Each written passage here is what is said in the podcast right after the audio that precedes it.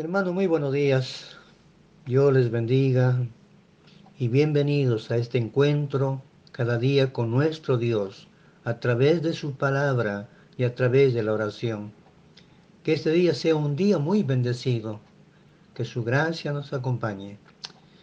La lectura en este día es el Salmo 119, versículo 111. Dice, por heredad he tomado tus testimonios para siempre, porque son el gozo de mi corazón. Señor, gracias por este privilegio grande de poder leer su palabra. Oramos que su Espíritu Santo sea nuestro guía, el que nos enseñe, bendito Dios, y nos muestre el camino por el cual debemos de ir. Su gracia sea con nosotros en el nombre de Jesús. Amén. David nos habla de una heredad que ha tomado. Usted sabe que una heredad es una posesión, ya sea una casa, un, terreno, algo que nos pertenece. Y la otra palabra que está relacionada es la herencia. La herencia es lo que uno da a los hijos o lo que recibimos nosotros como en calidad de herencia. ¿Quién no ha recibido una herencia? Pero David dice que él ah, habla de una heredad que ha tomado como herencia y esa heredad es la palabra de Dios. La Biblia nos dice que nuestro Padre Celestial nos tiene reservada una herencia celestial para todos sus hijos. Mire lo que dice Primera de Pedro, capítulo 1, versículo 3 y 4. Bendito el Dios y Padre de nuestro Señor Jesucristo, que según su grande misericordia nos hizo renacer para una esperanza viva por la resurrección de Jesucristo de los muertos, para una herencia incorruptible, incontaminada e inmarcesible, reservada en los cielos para vosotros Esa herencia es nuestra, pero aún no hemos tomado posesión de ella. ¿Por qué? Porque esta herencia está en el cielo, dice la Biblia. Israel como nación había recibido una tierra como su herencia. Y en Éxodo capítulo 6, versículo 8 dice, y os meteré en la tierra por la cual alcé mis manos jurando que la daría a Abraham, a Isaac y Jacob, yo Jehová. Dios había dicho a Abraham, a Isaac y a Jacob que les daría la tierra sobre la cual ellos andaban como forasteros, pero que las daría a su descendencia. Y Dios cumple siempre su palabra. Israel estaba en camino para ir a tomar en posesión la tierra que Dios ya les había heredado. Y así como Israel, en nuestro viaje a través del mundo hacia la eternidad, somos protegidos por Dios mediante la fe en nuestro Señor Jesucristo. Fue Josué quien repartió la tierra a las tribus de Israel cada una recibió su herencia. No hubo una tribu que no recibiera su herencia, a excepción de la tribu de Leví, que era la tribu de los sacerdotes. Ellos no recibieron ninguna herencia.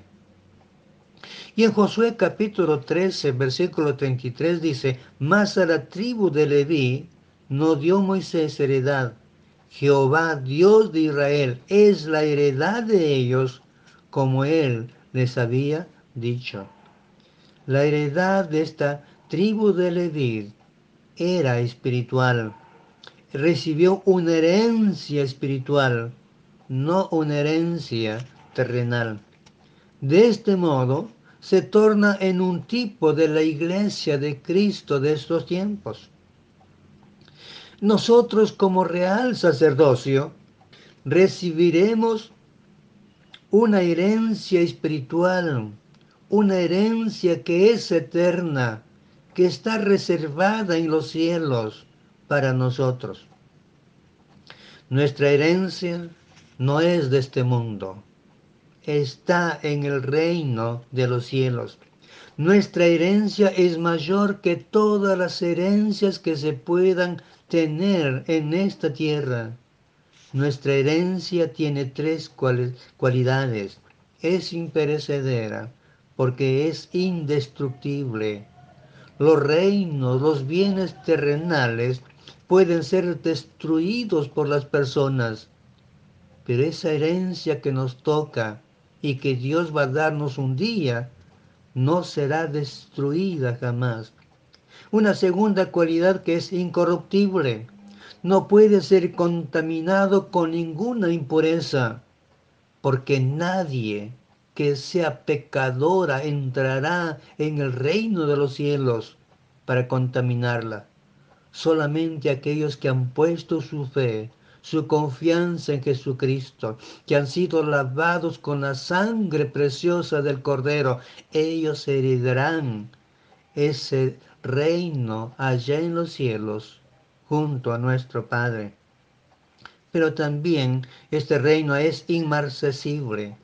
Las herencias, las herencias terrenales que podamos tener en este mundo, aún lo más hermoso, se acaba y muere. Deja de ser. Toda herencia terrenal se acaba. Nosotros recibiremos una herencia superior en el que no hay cambio alguno. Las cosas no caducan, no dejan de ser. En él la paz y el gozo son eternos. Una dicha, una felicidad continua hasta por los siglos de los siglos, dice la palabra de Dios. Como poseedores de esta herencia, podemos hacer dos cosas. Invertir para hacerlo crecer o no hacer nada y ser salvos así como por fuego. Colosenses 3, 23 y 24 nos dice, y todo lo que hagáis, hacedlo de corazón como para el Señor y no para los hombres, sabiendo que del Señor recibiréis la recompensa de la herencia, porque a Cristo el Señor servís. Mire, todo lo que nosotros hagamos, hagámoslo de corazón como para el Señor. Estemos ocupados en aquella herencia que es eterna. No debemos entretenernos mucho ni gastar nuestra vida en cosas que perecen, en cosas que son temporales. Mateo 6, 19 y 20 dice, no os hagáis tesoros en la tierra, donde la polilla y el orín corrompen, y donde ladrones minan y hurtan, sino haceos tesoros en el cielo, donde ni la polilla ni el orín corrompen, y donde ladrones no minan ni hurtan. ¿Qué dijo el Señor Jesús? Que hagamos tesoros para el cielo, no para esta tierra.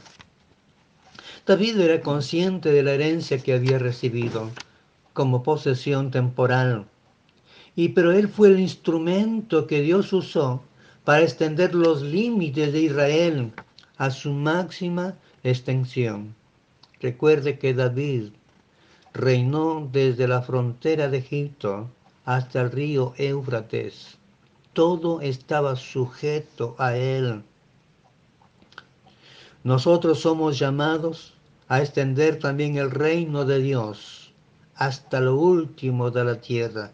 Y ese es el mandato que encontramos en Mateo capítulo 28, 19 y 20. Ir y hacer a todas las naciones, dice, a todas, para que todos conozcan a Dios y vivan bajo su dominio, su gobierno, y sean parte de esa herencia eterna que Dios ha de dar a los que le aman.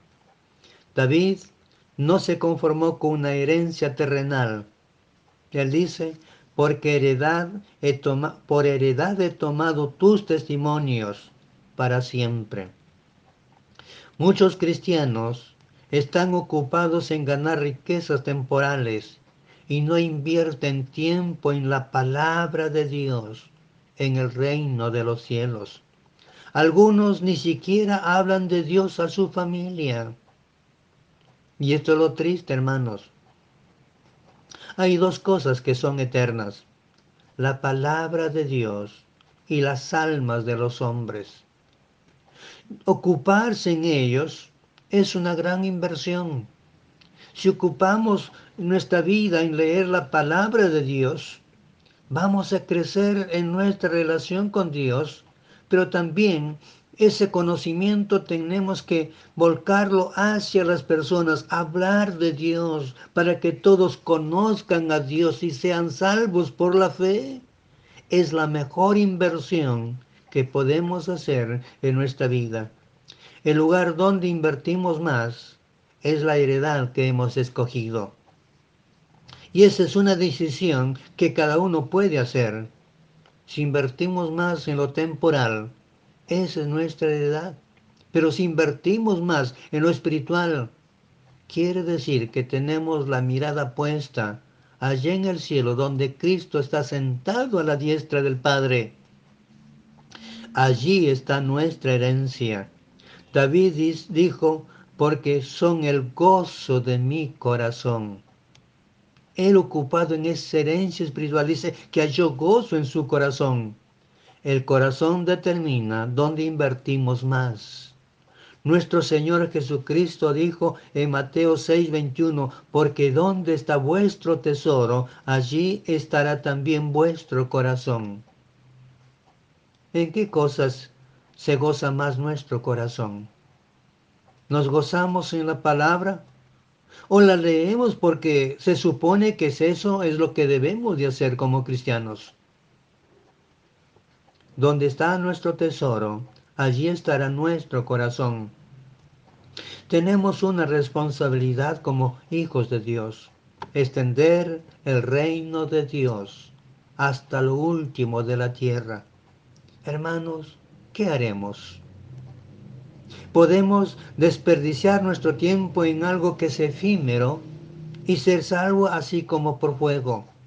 O podemos escuchar al Señor que un día nos diga, bien buen siervo fiel, en lo poco fuiste fiel, sobre mucho te pondré, entra en el gozo de tu Señor, porque hemos cumplido con todo el mandato del Señor de ir y hacer discípulos a las naciones. ¿Qué vamos a hacer, hermanos? ¿Quedarnos callados o predicar acerca de Jesucristo para que todos conozcan y sean salvos por la fe? Señor, gracias por su palabra y sus bendiciones de cada día. En el nombre de Jesús. Amén.